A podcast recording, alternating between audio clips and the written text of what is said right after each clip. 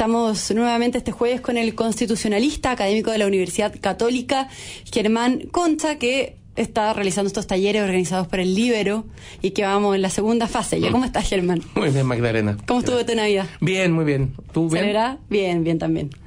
Bueno, conversemos sobre el, eh, la importancia que tienen dos órganos ahora en, esta, bueno, en, este, en, en el marco de esta conversación constitucional que estamos viviendo en Chile.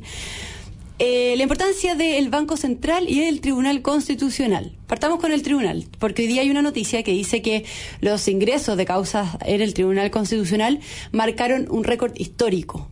Yo quiero saber eh, qué es el Tribunal Constitucional, de dónde viene su importancia. Se dice que es una suerte de tercera cámara y eso ha traído también, le ha traído problemas, críticas. De hecho, hemos visto algunas polémicas del último tiempo. ¿Cómo, ¿Cómo ves tú eh, la importancia y el rol que tiene el Tribunal Constitucional en nuestro país? Bueno, el origen de los, de los tribunales constitucionales es contestar una pregunta que es simple pero muy importante, y es si hay alguna autoridad que puede controlar la decisión de los poderes políticos respecto de la, de la legislación.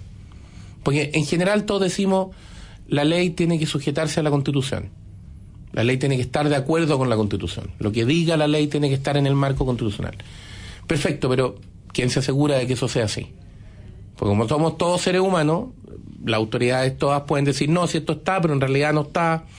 ¿Qué pasa si el Congreso y el presidente el día de mañana se pusieran de acuerdo en una ley que excede los marcos de la Constitución? ¿O qué pasa si una mayoría parlamentaria aprobara algo y el presidente de la República dijera, no, a mí me parece que eso está fuera de la Constitución? ¿Quién tiene las atribuciones para controlar eso y para garantizar que la Constitución se cumpla? El Tribunal Constitucional. El Tribunal Constitucional. Entonces ahí tú tienes dos grandes modelos en el fondo, o tres si se quiere históricos. Uno, el más antiguo, que es entregarle esta misma tarea al Congreso. Es decir, si, si tú miras la Revolución Francesa, la lógica de los revolucionarios es, como el Congreso representa la soberanía popular, el Congreso es el que decide.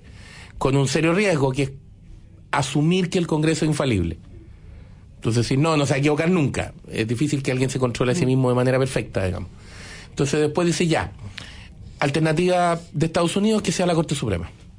Entonces, la Corte Suprema es la que cumple esta tarea y la alternativa continental, europea continental, es ir desarrollando la idea de un tribunal especial, que no son los tribunales de justicia normales, que se dedican solamente a esto, que es verificar que los actos fundamentales, no es solo la ley ya, pero hay otras cosas, pero que el acto fundamental del legislativo, que son del Congreso, que es la ley, esté de acuerdo con la Constitución. Y la gran garantía para que no se convierta en una tercera cámara es que el Tribunal Constitucional ejerce lo que se llama un poder negativo. Es decir, el tribunal te puede decir que algo está conforme o no está conforme con la Constitución, pero no te lo puede redactar de reemplazo. O sea, puede eliminar, puede sacar, pero no crear no puede leyes. poner, exactamente. Pero eso también genera un problema, me imagino, de, de un, algún vacío de leyes que finalmente se demoran un montón de tiempo en aprobarse. Claro, lo que pasa es que originalmente el Tribunal Constitucional, eh, cuando se incorpora en Chile a la Constitución del 25, eh, y, en el, y en el propio diseño original de la Constitución del 80, el Tribunal Constitucional funcionaba básicamente antes de que las leyes entraran en vigencia.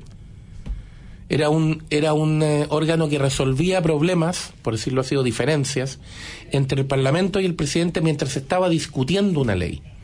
Por lo tanto, su decisión era qué es lo que podía llegar a ser ley o qué es lo que no podía llegar a ser ley. Y era más probable que el Congreso alcanzara a corregir si es que el tribunal le decía no, esto no puede ser. No había una obligación y de hecho hay un par de casos en que efectivamente la ley se debió promulgar con una parte menos, por decirlo así, porque el tribunal eh, la desechó y después hubo que mandar un proyecto de urgencia. En la reforma del 2005 se le, se le transfirió al Tribunal Constitucional además eh, la posibilidad de que los privados, que las personas comunes y corrientes pudieran recurrir al tribunal. Y eso en ciertos casos permite que el tribunal incluso llegue a derogar una norma. Y ahí tenemos un tema, y es que eh, no existe un plazo ni una fórmula que obligue a los poderes colegisladores, es decir, al Congreso y al presidente, a corregir ese problema. Entonces puede pasar que el tribunal diga, esta es una norma que es contraria a la Constitución. Estas son las razones por las cuales es contraria a la Constitución. Aquí está el argumento jurídico, esto es, este es el argumento, el Tribunal Constitucional es un tribunal de derecho. Estas son las razones jurídicas. Eh, ok, la norma se deroga, eh, pero, pero hasta ahí llega el tribunal. El tribunal no puede reemplazar texto. Entonces el problema es poderes colegisladores, presidente Congreso, rellenen ustedes lo que falta. Y ahí no hay plazo. Y ahí no hay plazo y ahí podemos tener un problema. Pues, bueno, eso es lo que, lo que pasó en el 2010 con la ISAPRE. Exactamente. O sea, se presentó un recurso, tengo entendido, al Tribunal Constitucional que fue acogido, y por eso hoy, hoy en día cada vez que se reajusta el plan, el, el pago en el fondo, se es, eh, uno puede llevar un recurso, ¿cierto? Eh, y presentar ese recurso en contra de la ISAPRE. Lo que pasa es que en el, en, en, en el caso ISAPRE es un poco más enredado porque el precio del ISAPRE tiene dos partes. Tiene una parte que, que, tiene que ver con el precio del plan y tiene otra parte que tiene que ver con una tabla de factores que está asociada al sexo y a la edad de las personas, que es lo que acaban de anunciar que lo van a cambiar. Esa segunda parte, la tabla, eh, parte de las normas que regulaban la tabla fueron declaradas inconstitucionales por el tribunal el año 2010. Lo que uno esperaba, o lo esperable, es que si el Tribunal Constitucional, haciendo uso de sus facultades, dice derogo por las siguientes razones jurídicas. Entonces, bueno, es tarea de los poderes colegisladores, Congreso y Presidente, ponerse de acuerdo y resolver este tema. No puede dejar este vacío. El vacío lleva nueve años. Y ahí, entonces, el problema es que el tribunal no tiene facultades, pero porque no puede, porque es poder negativo. Entonces, ese es un problema de que los, los poderes positivos, positivos en el sentido con facultades de hacer legislación, Leyes. son los que no han resuelto esa parte, digamos.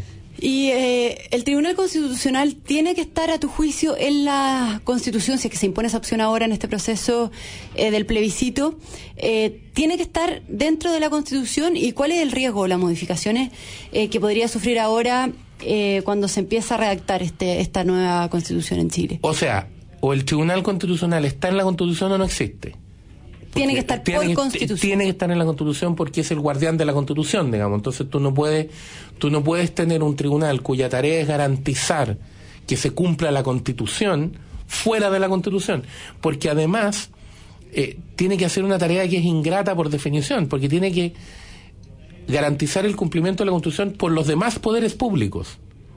O sea, su, su principal, eh, digamos, roce naturalmente, no digo que de, de, mala relación, sino que su principal eh, roce natural es con el presidente de la República o con el Congreso o con ambos.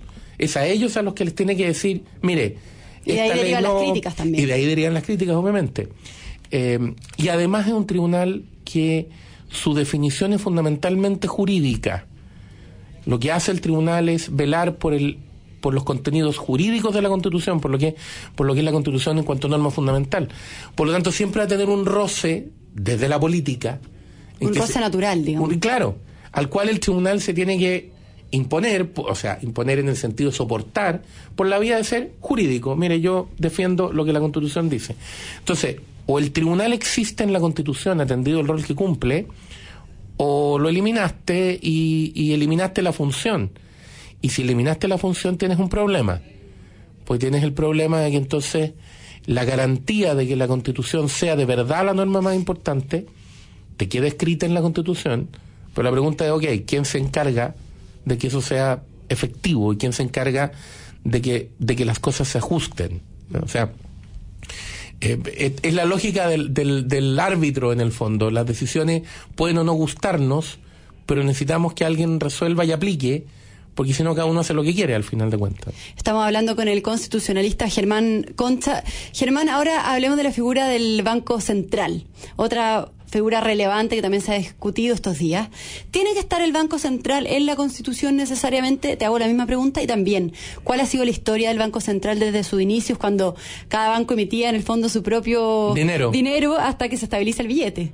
O sea, eh, a ver, el, el, se estatiza. Claro, el Banco Central es la consecuencia, el, ban, el Banco Central Independiente, como lo tenemos nosotros, es la consecuencia de una decisión previa. Si, si el Estado dice que va a tener el monopolio de la emisión del dinero y que además va a utilizar un, va a utilizar un mecanismo que es eh, el dinero que se basa en la confianza, eh, de que lo que se está emitiendo tiene que ver con la riqueza del país y esa confianza está garantizada en la ley, no en que nosotros veamos los números como para estar seguros, en fin. Eh, tú necesitas un órgano que tenga ciertas capacidades mínimas. Uno, que sea autónomo, para que esas decisiones sean técnicas y no políticas, porque si no tú puedes quebrar al país con una velocidad fantástica, digamos. Es muy, es muy fácil. Eh, a ver, un banco central mal dirigido le puede hacer mucho daño al país en muy poco tiempo. Entonces tú necesitas un organismo técnico e independiente. Autónomo. Claro, aquí hay, aquí hay dos cosas que tienen que ir juntas ¿ah? y, que, y, que, habitualmente la gente hace como énfasis en una y dice, no, si estamos todos de acuerdo en que el Banco Central sea autónomo, independiente, sí, es que además tiene que ser técnico. No, no basta con que sea autónomo, esto tienen que ser expertos, de verdad, porque esto es muy complejo el daño que se puede hacer desde el central, desde el Banco Central, en manos de personas que no entiendan de lo que se trata, es gravísimo. Es gravísimo para la economía en su conjunto. Entonces aquí tú tienes que mandar personas que de verdad saben de lo que están hablando. Por eso, tan importante como el carácter independiente, autónomo, es el carácter técnico, técnico. que son las dos cosas que están garantizadas en la Constitución. Entonces, eh, lo fundamental es que esta idea esté garantizada en la Constitución. Y lo otro es el rol básico del banco. Porque ciertas cosas ya han salido, pero ciertas cosas. Una, el banco no le puede prestar plata al Estado. De ninguna manera. Esa es una fórmula para evitar populismos también. Eh, absolutamente. El banco no es un financista del Estado. No es ni puede serlo. Y lo otro que es fundamental, el banco tiene dos tareas básicas. Velar por la estabilidad de la moneda, eso es combatir la inflación, en términos simples, que es la peor manera de, o sea, que es la, es la peor manera de dañar a la gente, sobre todo a la gente de menores ingresos, y velar por la normalidad de los pagos internos y externos, es decir, de la cadena de pagos del país. Esas tareas son del banco. Para hacerlo bien, tú necesitas un banco autónomo de técnicos. Y para que eso pueda funcionar bien, tú necesitas que esté en la Constitución. ¿Para qué? Para que esté blindado. Porque si no, el riesgo de decir, no, sí, voy a jugar un poquito con el banco, pero un poquito nomás, eh, y después lo arreglo. Sí, pero el daño que generaste, si te dejas esa llave, es muy grande. ¿Y existe el riesgo de que el Banco Central pueda quedar ahora eh, fuera de una nueva constitución, por ejemplo? ¿Y cuál sería el problema? Nos queda menos de un minuto para, para entender a fondo este tema. Lo que pasa es que yo no sé si. Eh, yo creo que el principal riesgo es que la gente pueda no entender la importancia que la institución tiene. Estas son, son instituciones que su importancia radica en que hagan bien su tarea y cuando la hacen bien se nota poco, precisamente porque la hacen bien. Entonces que alguien diga, no, pero si da lo mismo. Pero si la hace mal, se nota pero, mucho. Si la hace mal, quiebra el país muy rápido. Entonces, una es esa y la otra es que aquí la tentación populista es muy fuerte. O sea, usar el banco con fines políticos es una tentación muy grande eh, y ahí o sea, emitir hay... mucho dinero en el fondo para dar una sensación de estabilidad al comienzo. Al principio. Pero tiene, luego la inflación se dispara. Es, mira, para que se entienda fácil, este es el mismo efecto de la droga. Que al principio te genera una cierta sensación, pero en la medida que ya la usas necesitas cada vez más, la emisión es cada vez más alta para generar la misma sensación y al final la, la inflación te hace pedazo la economía. Entonces, yo creo que el Banco Central es de las cosas más importantes de la Constitución, de verdad, de las que habría que defender como sea, pero que tiene dos problemas. Una, se entiende poco lo que hace, y dos, el riesgo del intento populista de usarla para mal es muy alto. Por eso es importante también Por eso que, sea, tan importante que mantenga su carácter autónomo y técnico. Exactamente. y, Y especialmente sus funciones, además. Bueno, muchas gracias, Germán. Como siempre, un agrado tenerte acá. Y Igualmente. buena semana corta. Eso. Muchas gracias.